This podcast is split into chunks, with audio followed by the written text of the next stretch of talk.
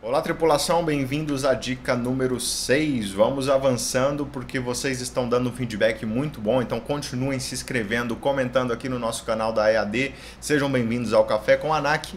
E para você que está chegando agora não conhece ainda, nosso formato onde a gente resolve questões no padrão ANAC para que vocês levem isso para a prova e que consigam realizar a prova com toda a facilidade. Hoje a gente segue falando ainda de navegação aérea, né? Nós resolvemos ali no episódio número 5 uma questão totalmente intuitiva, totalmente de navegação pura. Hoje nós vamos para uma questão um pouquinho mais técnica que fala sobre pé de galinha. Essa questão sempre cai na prova, pessoal. Olha só.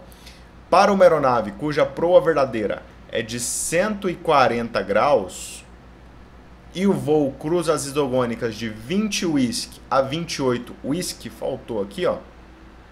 A proa magnética média a se aplicar durante o voo será D, daí ele dá as alternativas, Alfa, Brava, Charlie, Delta, 152, 160, 164, 168, né? Então, vamos lá. Primeira coisa que a gente precisa entender. O cara tá falando pra gente que ele já está pagando a proa verdadeira. A proa verdadeira é o ângulo formado entre o eixo longitudinal, o nariz do avião, e o norte verdadeiro, que está aqui em cima. Né? Perdoem a letra, aqui é para ser um N. Norte verdadeiro. Ele mediu lá e viu que a proa verdadeira que ele precisa seguir para chegar na cidade dele é de 140 graus. Mas é bem básico, todo mundo sabe, é cansado de saber que a bússola não aponta para o norte verdadeiro, ela aponta para o norte magnético. Por isso, nós temos que considerar o magnetismo por onde nós vamos passar, que é o efeito de erro que a bússola dá para cada pedacinho, para cada posição geográfica.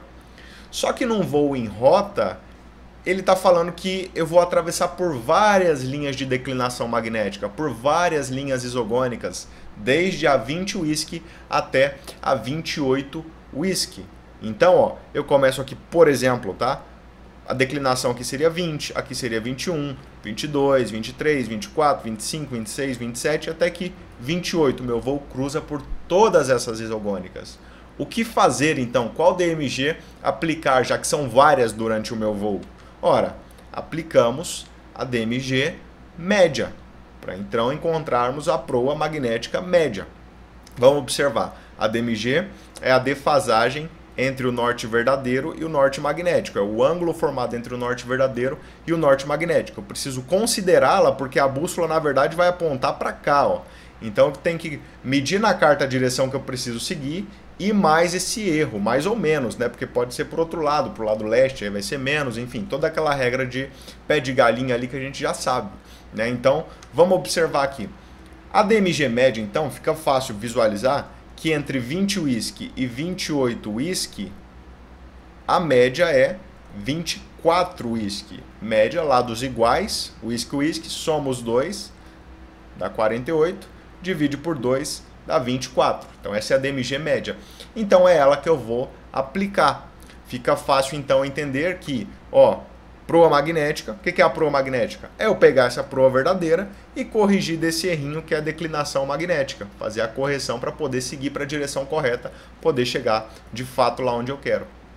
Então, sendo a DMG média 24 whisky, a gente sabe que o whisky soma, porque olha, eu tenho que considerar os 140 graus de rota propriamente, né, de proa, que seja o caso, mais esses 20 para trás ainda. Então tem que somar os 24, que é a média, com os 140, que é a, a proa verdadeira de fato. E aí eu vou obter a proa magnética. E aí minha, minha bússola vai ter que estar. Tá, eu vou ter que seguir com o nariz, na verdade, para 164 graus magnéticos. Tem alguns, algumas problemáticas, não é ainda o mais correto de todos, mas resolve o nosso problema. Então a proa magnética média a se aplicar nesse voo Uno 64, alternativa Charlie. Curtiu? Pode deixar a dúvida aí se ficou. A gente tenta responder em outra pergunta. Aqui o comandante Dantas na escuta.